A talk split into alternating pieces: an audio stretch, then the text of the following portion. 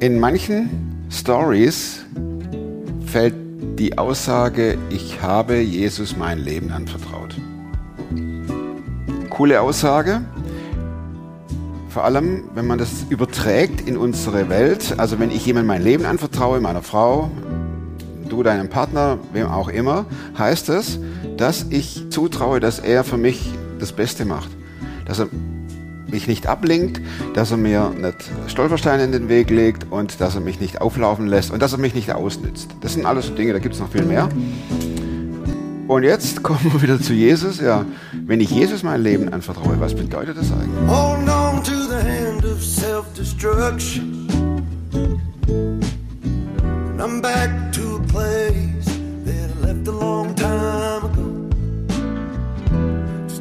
Just give me a second while I smoke this cigarette. My aching body feels better still. What do you do Wie gesagt, das Wort Anvertrauen, das bedeutet nichts anderes als, wie eben erklärt, du da, hier, hast mein Leben und jetzt machst du es. Mein heutiger Geschichtenerzähler hat genau dieses Statement ausgesprochen. Jesus, ich vertraue dir mein Leben an. Hier bitte. Und jetzt hockt er in Montpellier. Und in der Stadt also, mit seiner Familie hockt er da, in der Stadt, hohe Kriminalität, Sprache, die man erstmal tierisch lang erlernen muss, Französisch sowieso. Und er spricht drüber, warum er das gemacht hat und wie er sich dabei. Klar bin ich einer, der gescheitert ist. Ich weiß nicht mal, was da läuft und was es ist. Ich bin in der Hinsicht im Moment ein bisschen privilegiert. Der Podcast mit Thomas Mayer. Natürlich denkst du dir dann erstmal, ja gut, hat auch keine Ahnung. was weiß ich. studiert noch Medizin Ja. leidet Das hat er im Bett, hat er eigentlich einen Hund draufgeschlagen. Egal wie abgedreht das war. Wir sind hier in Montpellier. Ist das richtig ausgesprochen? Montpellier, oui. Montpellier. Für meine, für meine Verhältnisse knalle heiß. Ich öle hier rum. Also wir haben über 30 Grad, ne? Aber Ja. ist das, äh, ist das äh, Standard hier? Oder? Im Sommer auf jeden Fall. Wir hatten Ja. vor zwei Jahren mal 45, das war dann 45? Echt wirklich heiß. Von daher ist eigentlich noch gerade angenehm, auch hier mit dem bisschen Wind. So leichter Ventilator immer, eigentlich ganz angenehm. Könnte schlimmer sein. Wie kommst du nach Montpellier? Mit dem Auto. Sehr Nee, mit dem. Ich Lastwagen. wollte hören. Mit dem Lastwagen gleich. Ja, mit dem Umzugslastwagen bin ich gefahren. Meine Frau mit dem Auto, mit den Kindern. Hinterher. Genau. Aber wie kommen wir her? Ist wahrscheinlich die, die Frage, die dahinter steht. Okay, wie kam es dazu, genau. dass ihr hergezogen seid aus Deutschland? Danke. Wie weit darf ich denn ausholen? Du kannst ausholen, bis, bis der kleine Nick Bis der kleine Nick. vielleicht in den Gottesdienst ging oder was weiß Mhm. ich was. Also, genau, ich bin der kleine Nick. Gibt es ein witziges, gibt es ein Buch? Ach so, Äh, also auf Französisch, aber Ja. der kleine Nick auf Deutsch wahrscheinlich. der kleine Nick, guck mal. Ähm, Genau. Ich war witzigerweise auch ganz lang der Kleine immer in meiner Schule, weil ich äh, also körpergrößenmäßig lang nicht so das ist normal gewachsen bin. Ordentlich aufgeholt, ne? Jetzt im Normalbereich. genau, wie kam es? Ich bin, ich bin aufgewachsen in Süddeutschland, Südbaden. Ähm, eins von vier Kindern meiner Eltern. Ähm, ich kann sagen, ich hatte das Vorrecht, in einer christlichen Familie aufgewachsen zu sein, wobei das nicht immer sich als Vorrecht anfühlte zu meiner Kinderzeit. Ich war nie derjenige, der sagen konnte, boah, das Bekehrungserlebnis, ich bin von Drogen frei geworden und ähm, was ich, keine Ahnung, das äh, hatte ich mir immer gewünscht, sowas mal erzählen zu können. Äh, inzwischen bin ich ganz froh, dass, es, äh, dass ich es nicht erzählen können muss oder dass es bei mir eben auch anders ging. Ähm, und trotzdem ist es jetzt so, auch wenn man in einer christlichen Familie aufwächst, man wird ja nicht automatisch zum Christen. Das ist eine Entscheidung, die dir keiner abnehmen kann. Aber wie gesagt, es war schon mal ein großes Plus, Eltern zu haben, die mich darin unterstützen, die mir zumindest den Glauben an, an Jesus, an Gott ähm, lieb gemacht haben, ähm, die mich mitgenommen haben in die Gemeinde. Gut, es war auch manchmal eher ein Muss gefühlt manchmal. Aber letztendlich hat es mich dazu gebracht, tatsächlich selbst Jesus zu wollen in meinem Leben, diese Beziehung mit ihm zu wollen. Und ähm, von daher dann auch, ähm, Warum wolltest du das? Warum wollte ich das? Weil das, weil das so Usus war in der Familie? Nee, das war interessant. Ähm, also mir ging es eigentlich ähnlich wie einem kleinen Jungen, der in der Kirche saß jetzt eher in so einem Sakralbau mit harten Kirchenbänken. Und der, ich weiß nicht, da gab es kein Kinderprogramm, so ähnlich eigentlich wie in meiner Gemeinde, in der ich groß geworden bin. Da gab es auch kein Kinderprogramm, sondern da wurde noch mit Harmonium gespielt. Und er saß in diesem Gottesdienst drin und der, der Pfarrer oder der Pastor sprach, von irgendwas. Letzten Endes hat es bei ihm eingeschlagen, bei ihm als Kind. Und es sprach von der Liebe Gottes und ähm, was es Jesus gekostet hat, für mich zu sterben, um mir die Freiheit, das Leben zu erkaufen. Und letztendlich war das was, was ihn super tief bewegt und sehr, sehr dankbar gemacht hat. Also ähnlich so ging es mir auch. Das war ein Moment, also ich habe das lange gehört, Jahre gehört. Ja, Jesus für den Sünden gestorben, alles klar, weiß ich alles schon, alter Zopf. Und irgendwann hat es halt eingeschlagen, irgendwann hat es dich im tiefsten Inneren gedacht, ja Mensch, genau, wow. Und bei dem Jungen war das dann so, dass das dann kam, wie es kommen musste. Opfer wurde eingesammelt. Ähm, für manche ein unangenehmer Moment, für den Jungen in dem Fall auch, weil er so dankbar war und sagte, ich möchte Gott eigentlich was zurückgeben als Dankeschön. Und er hatte nichts bei sich, seine Taschen waren leer und er, je näher dieser Opferbeutel zu ihm kam, desto trauriger Immer wurde näher, er eigentlich. immer näher. Und dann ging es an ihm vorbei und er konnte nichts reinlegen. Und er war tief traurig. Und auf einmal ging so ein Leuchten, so ein Strahlen auf sein Gesicht, kam so ein Leuchten aus seinem Gesicht und ähm, er ist aufgestanden. Währenddessen hatten diese, diese Diakone schon diese Opferkörbe vorm Altar auf den Boden gestellt. Und er quetscht sich so durch diese engen Kirchenbänke durch und ähm, die ganze Gemeinde hält die Luft an. Was passiert jetzt gleich? Geht mit diesem Mittelgang und läuft schnurstracks vor zum Altar. Und dieser kleine Mann steht vor diese Opferkörbe und steht in eins dieser Opferkörbe rein. So als Zeichen dafür, um zu sagen, Gott, ich habe nichts, was ich dir geben könnte. Mein Fahrrad taugt nichts, meine Stereoanlage vielleicht auch nicht. Aber das, was ich habe, das gebe ich dir und das ist mein Leben. Sprechen wir jetzt vom kleinen Nick oder von dir? Genau. Das war die Geschichte vom kleinen Jungen, aber auch von mir. Bist du auch nach vorne? Ich bin nicht in den Opferkorb gestiegen, aber für mich war das auch so. Ich sagte, ja Gott, was kann ich dir geben? Ich bin so dankbar für das, was du für mich gemacht hast. Und ich möchte für dich leben. Das stand für mich ab dem Moment fest. Ich möchte mit dir leben und ich möchte mein Leben für dich leben. Wie alt warst du da? Da war ich neun. Genau, war War ich, so ein Moment, wo dir völlig klar war, da war mir klar, okay, es braucht meine Entscheidung. Ich, genau, und ich, äh, ja, ich, ich, ich, ich will das, ich, ich will für Jesus leben. Genau, das, diese Entscheidung, die ich da als Neunjährige getroffen hatte, das hat sich dann so während meiner Pubertät so ein bisschen relativiert. Also schon für Jesus leben irgendwie. Es kamen dann immer mehr auch die Gedanken, okay, wie könnte das denn aussehen praktisch? Ich habe festgestellt, okay, ich bin jetzt nicht so dieser super fromme. Ähm, du, gell? ähm, aber ja, keine Ahnung, ich bin ja auch in dem Missionswerk groß geworden, so, also in der Missionsgemeinde. Habe dann immer wieder auch die Missionare gesehen, wenn sie in die Heimat kamen und dann von ihren Geschichten erzählt haben oder von ihren Geschichten auch. Du saß mit großen Ohren drin. Genau, ich saß mit großen Ohren dachte, das sind die Helden, die haben was mit Gott erlebt, die, sind auch würdig, ähm, keine ich Ahnung. will auch ein Held sein. Nee, anders. Ich habe gesagt, okay, sowas werde ich nie werden, weil so, so ein Held bin ich nicht. Ich, So Okay. fromm bin ich nicht und so schlau bin ich nicht und so heilig bin ich nicht. Ja. Und von daher aber trotzdem die Entscheidung, Entscheidung stand für mich fest, ich möchte gern für diesen Gott leben. Von daher habe ich dann eher überlegt, ähm, was könnte ich denn eher Praktisches machen. Ich bin eher so ein Praktiker. Also das, dieses, diese Erfahrung als neunjähriger kleiner Nick, Mhm. die, die ist nicht verschwunden, sondern die ist gewachsen. die ist gewachsen.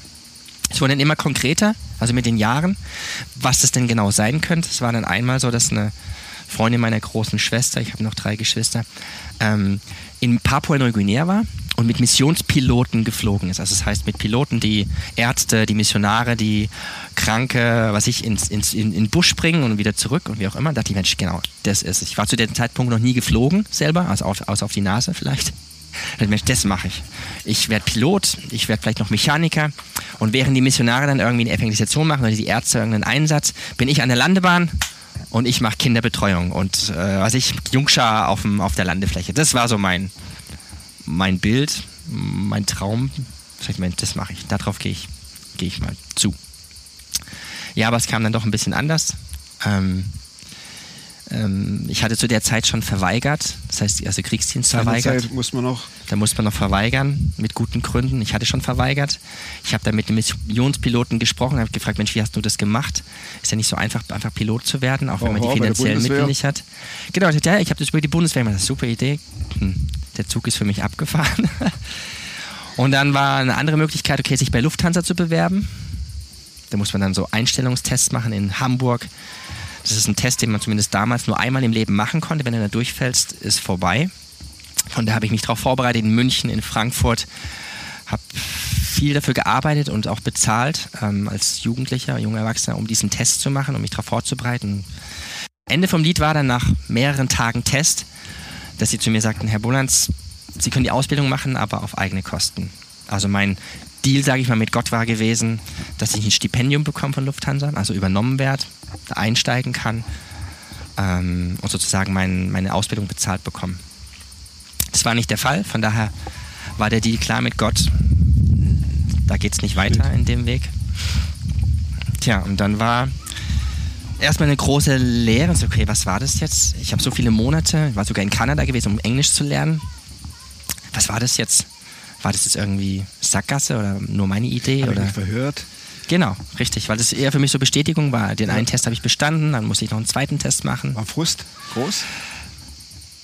Eher, in, ja, so Frust nicht, weil das war ja schon klar mit Gott abgesprochen und es war zumindest mein Eindruck, okay, wenn es nicht weitergeht, dann, aber ich habe es erst nicht verstanden. Wieso geht es jetzt da nicht weiter? Weil ich doch dachte, naja, der Wunsch, nach wie vor für Gott zu leben, war immer noch da. Dann habe ich gesagt, okay, ich bewerbe mich jetzt zum Maschinenbaustudium. Zimmer, Zimmererberuf, fand ich ziemlich cool mit Holzarbeiten, hat mir immer gefallen. Und ich dachte eben so an Entwicklungshilfe und Länder, irgendwo Afrika, sonst wo. Hab mich überall beworben. Tja, hat nichts geklappt, also habe keine Zusage bekommen. So bin ich dann in eine Firma, in der ich als Schüler schon gejobbt hatte, so Maschinenbediener mit CNC-Geschichten und so. Ich war so ein bisschen durch mein technisches Gymnasium ein bisschen vorgeprägt und hatte so ein konnte da eben mitarbeiten, das war echt super. Und während dieser Zeit, es waren neun Monate, die ich dann Tag ein, Tag aus, Tag gearbeitet habe, Schicht, im Schichtbetrieb, mal nachts, mal morgens, mal tags, hatte ich viel Zeit zum Nachdenken und zum Beten und sagen, okay Gott, was willst du eigentlich von mir? Weil in meinem Hinterkopf oder in meinem irgendwo in mir drin sprach, hatte ich so den Eindruck zumindest, irgendwas sagt mir, okay, Nick, geh nach Bad Liebenzell, weil das hatte ich sowieso vor, mal für ein, ein Jahr lang ein bisschen Bibel mehr kennenlernen und so. Und ist mich das? da. Bad Liebenzell, das ist ähm, eigentlich ein kleiner Ort im Schwarzwald.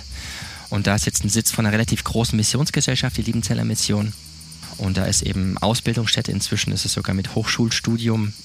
Ähm, und eben auch gleichzeitig Missionswerk. Das heißt, man konnte sich da auch dann aussenden lassen, ob als technischer Missionar oder als Pastor.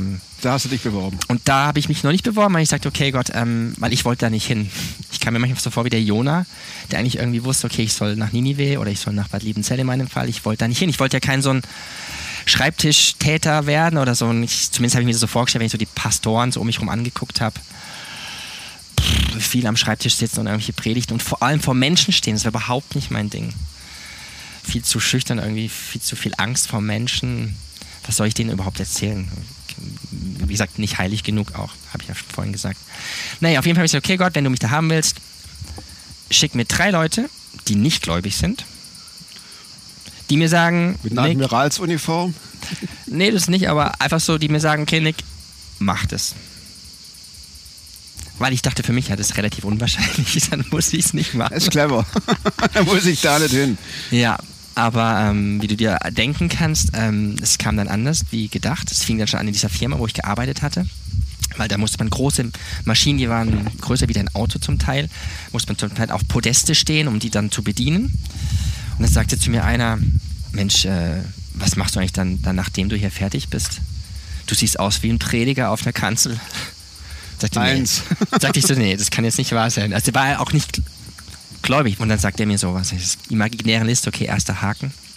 Ein paar Wochen später treffe ich eine Mutter einer, eines ehemaligen Klassenkameraden, den ich immer mit zur Jungschar geschleppt habe und ja, einfach jahrelang befreundet war mit denen und sagte, Mensch, was machst du denn jetzt gerade? Ja, ja, ich bin so ein bisschen am Jobben, ich bin gerade überlegen, was ich so mache. Wie am überlegen?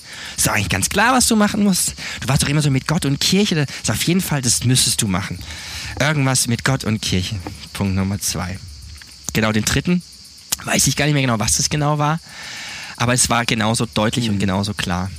Also Bewerbung geschrieben? Bewerbung geschrieben. Ich hatte ja noch einen Joker in der Hand und zwar musste man immer so Referenzen mitbringen. Das ist jetzt super. Referenzen von einem Dekan hatte ich schon, dessen Liebling war ich, der wollte mich mal adoptieren während der Konfirmandenzeit. Das war nicht gut. Also für, für meine innerliches Vorhaben, da doch irgendwie ab, eine Absage zu bekommen.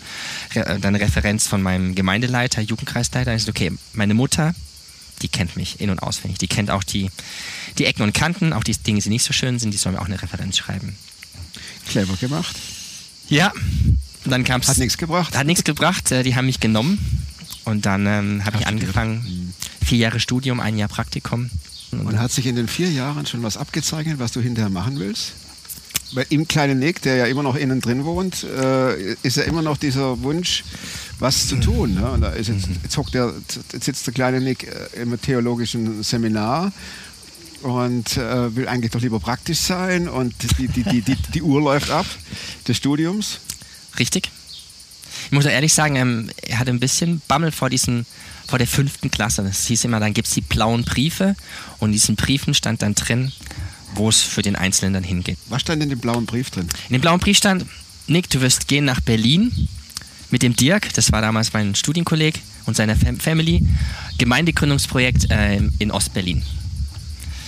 Für mich war das äh, wie ein Fünfer im Lotto fast. Sag, Juhu!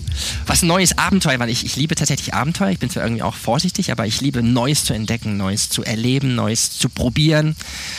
Ähm, genau, und wir hatten die Möglichkeit, was komplett Neues anzufangen. Das hieß ähm, ein paar Monate Praktikum vor Ort, bei einem, auch bei einem Gemeindegründer in Berlin, noch so ein bisschen was zu lernen. Ähm, weil uns wurde gesagt, Mensch, wenn ihr da nach Berlin kommt, kompletter Kompetenzverlust.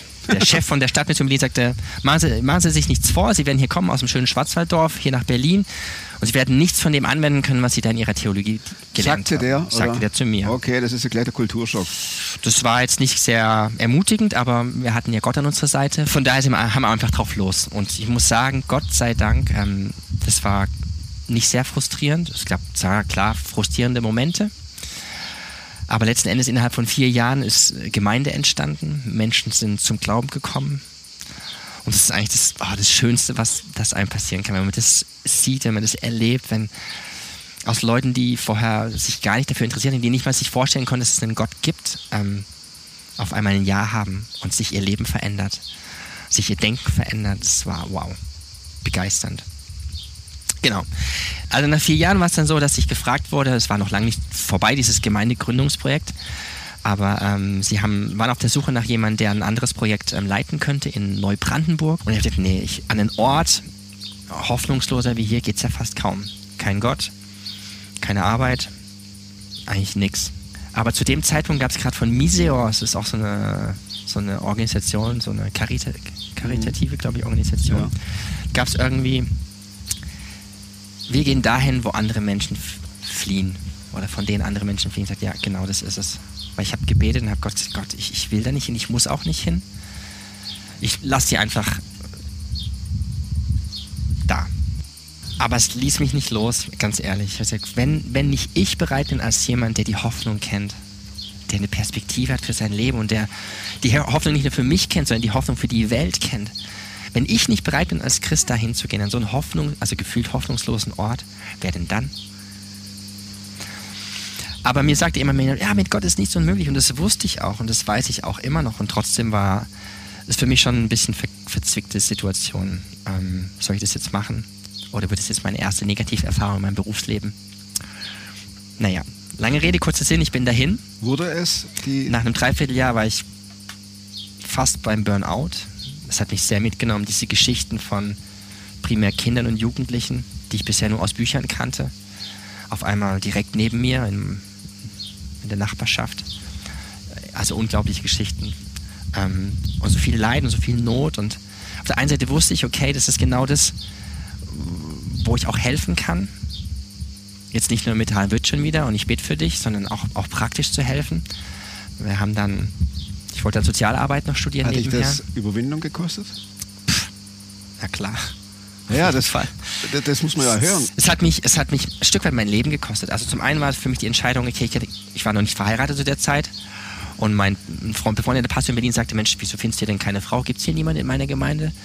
Ähm, weiß nicht, meine, meine prioritäre Entscheidung, okay, in Berlin zu bleiben, um eine Frau zu finden, aber ich wusste in Neubrandenburg, wo es fast keine Christen gibt und dann noch in einem sozialen Brennpunkt, da dann jemand zu finden, mit dem ich mein Leben teile, das geht ja gleich gegen Null. Aber dann auch gesagt, okay Gott, und wenn ich Single bleibe, dann ist es eben so. Es ist nicht mein Wunsch. aber ich gehe.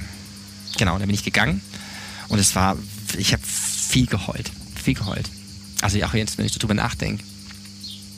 Geheult, weil, weil das Leid dich fertig macht? Also weil das Leid mich fertig macht und ich dachte, hm, ich gehe jetzt an einen Ort, wo, also ich wusste nicht, war mir nicht sicher, ob ich das selber ähm, überlebe im Blick auf meinen Glauben. Ähm, ich sag mal, wenn ich nur, nur noch Hoffnungslosigkeit und Atheismus um mich herum habe ähm, und nichts viel Hoffnungsvolles, ähm, also wie lange wie lang halte ich das durch?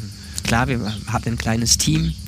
Ich hatte dann eben eine Kollegin, deren Mann kurz zuvor an, Krebs gestorben war. Die war, waren 20 Jahre in Papua-Neuguinea gewesen als Missionare und waren dann in Mecklenburg.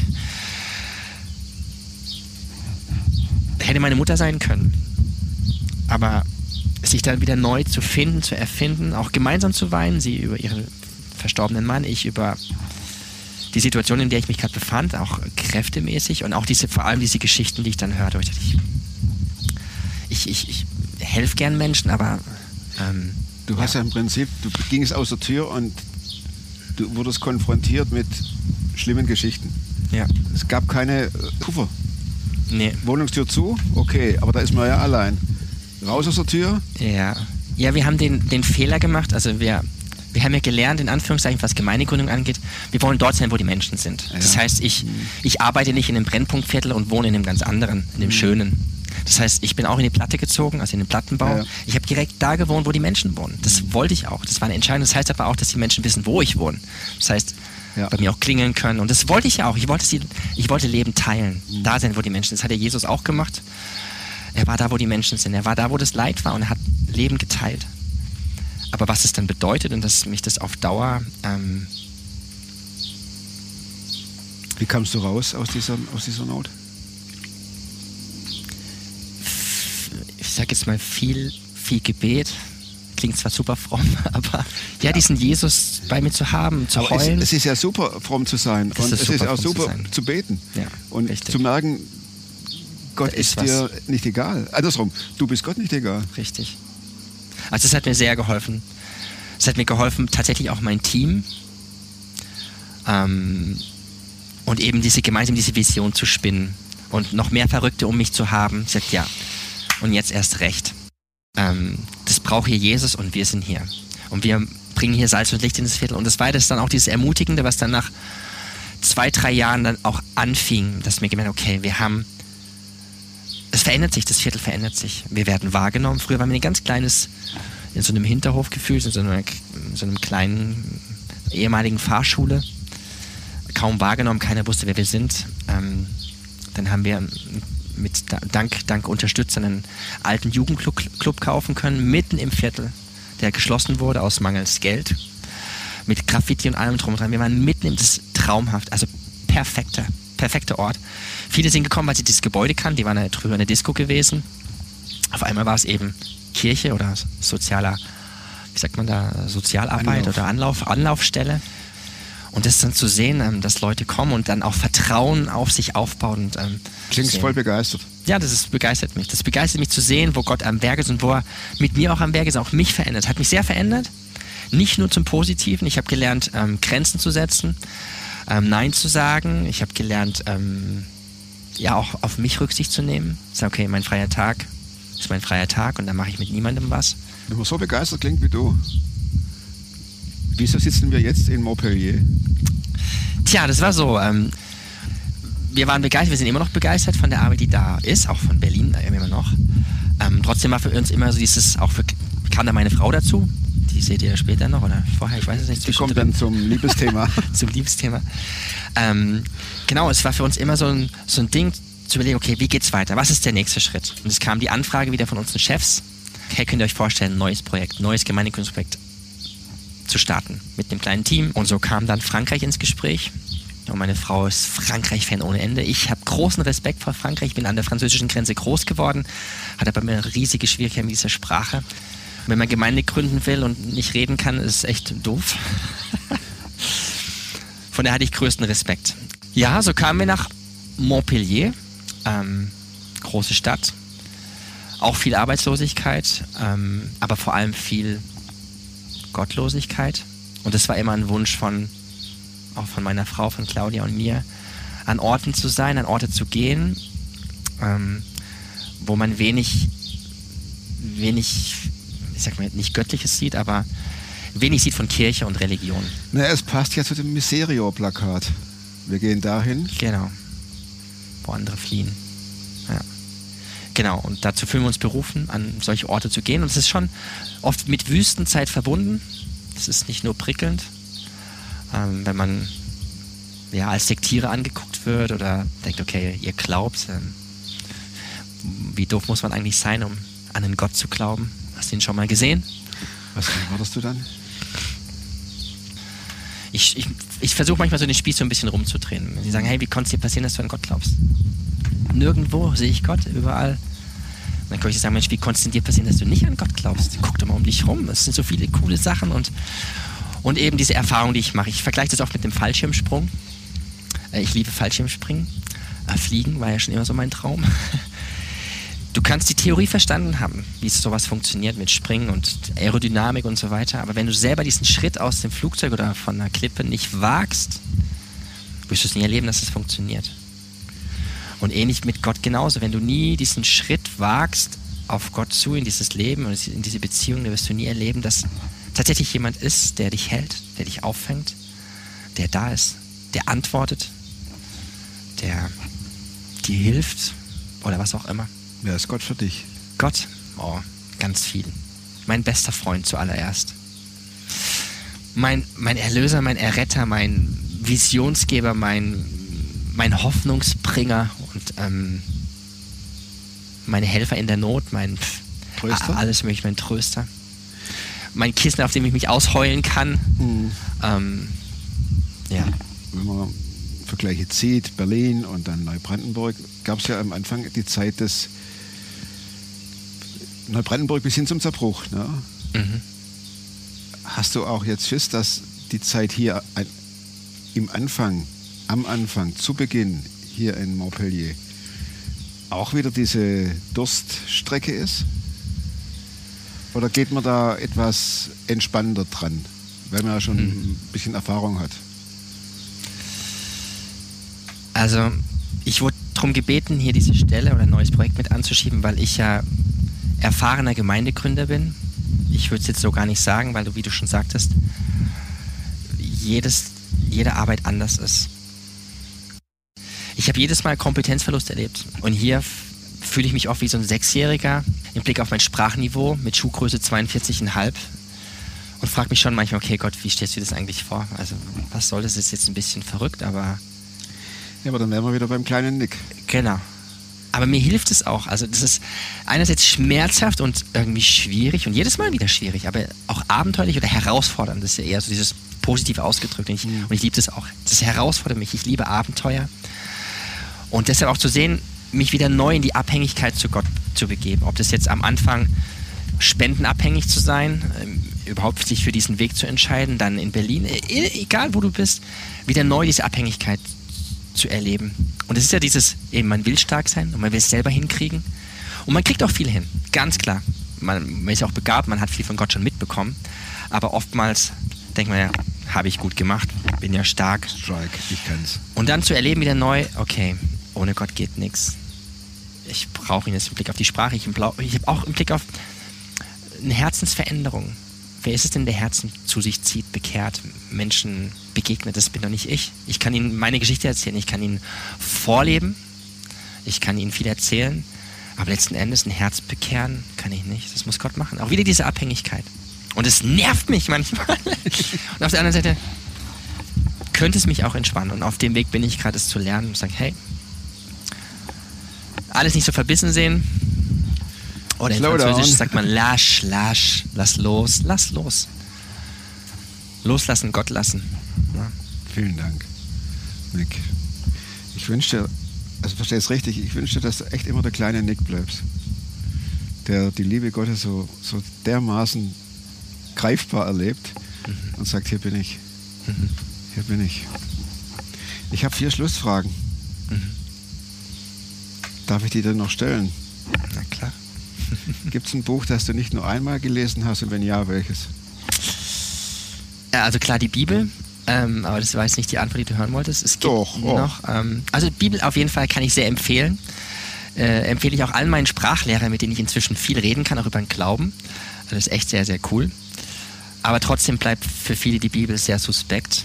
Ähm, von daher ein anderes Buch, was ich mehrmals gelesen habe, war von Neil Anderson, der die Ketten sprengt. Ähm, ja, um diesen Gott, der, der befreit, der Ketten sprengt, der in die Freiheit führt. Und ähm, das ist das, was mich eben immer wieder auch ähm, schockiert. Selbst hier in Frankreich, wir kennen so viele Leute und alle sind irgendwie, oder ich sag jetzt mal, 70 Prozent bestimmt sind irgendwie verstrickt in okkulte Geschichten. Ob das jetzt irgendwelche Edelsteinkulte sind oder zum Heiler zu gehen oder zum, zum Hellseher, zum, wie sagt man da, nicht Magier, zu, zu jemand, der, was ich, der dich dann in Verbindung bringt mit deinem verstorbenen Großvater oder sonst irgendwie was. Also es begegnet uns ständig, ständig, ständig, ständig. Ja. Und wozu kannst du heute, das ist die Frage 2, leichter Nein sagen als noch vor fünf Jahren? Ich glaube, ich könnte, kann leichter Nein sagen zu Dingen, wo ich ganz klar merke, okay, das entspricht nicht mehr meiner Berufung, das entspricht nicht dem, was eigentlich Gott von mir möchte. Und jetzt bin ich, äh, jetzt bin ich gespannt auf welche Überzeugungen, Frage 3, welche Überzeugungen, Verhaltensweisen oder Gewohnheiten, die du dir in den letzten fünf Jahren angeeignet hast, haben dein Leben definitiv verbessert. Also ich sag's mal so, ich bin gerade auf dem Weg, mal wieder neu auf dem Weg zu lernen, eine Gewohnheit zu lernen, die eigentlich für alle klar ist, die sich Christen nennen oder klar sein könnte. Oder wo ich immer dachte, dass es klar ist für Christen. Und das ist Nämlich? einfach zu glauben, dass Gottes Wort die Wahrheit ist. Und das heißt ja so einfach, ja, ich glaube. Die Dämonen glauben auch. Der Teufel tut's auch. Aber was ist der Unterschied zwischen das zu glauben oder wie in diesem Beispiel von diesem Hausbau und dem Sand und dem Fundament, das auch zu tun? Also ich lerne gerade wieder neu, nicht nur zu sagen, hey, mach dir keine Sorgen, das wird schon, Gott kümmert sich, sondern auch wirklich sagen, okay, ich mache mir keine Sorgen. Also das zu leben, Also was nicht ich nur glaube. reden, sondern, ähm, sondern Genau. tun. Genau. Also beides. Eben zu glauben, das zu leben und da tief zu vertrauen, sagen, okay, und Gott hat mir versprochen, hier zu sein und Gott hat mir versprochen, dabei zu sein. Also ich mache mir keine Sorgen, ich mache mir auch keinen Und Stress. funktioniert's? Ich bin auf dem Weg. Okay. Letzte Frage. In Montpellier, am größten Platz, gibt es ein Plakat. Eine Plakatwand. Und der Nick hat die Möglichkeit, auf die Plakatwand was zu schreiben. Eine Woche lang. Was würdest du aufs Plakat schreiben? Gott kennt dich und er liebt dich bedingungslos. Was heißt das auf Französisch? Oh, Du musst deine Kinder fragen, die wissen es ja, ja, genau, meine Kinder wissen es. Weil das Plakat kommt ja nachher auf die Homepage eine Woche lang. Ah, Das wird von sehr cool. wunderbaren Ah ja, Grafikern gemacht. Also ich muss ja mal gucken, weil die, die Sachen, die sich im Deutschen gut anhören oder im Deutschen gut Sinn machen, die ich jetzt ins Französische übersetzen würde, die machen im Französischen vielleicht nicht ganz so. Du schreibst mir eine Mail oder Ich eine dir eine WhatsApp und, ähm, Ja, cool. Sehr und dann gute machen wir das so. Ne? Cool. Ganz herzlichen Dank, find a way.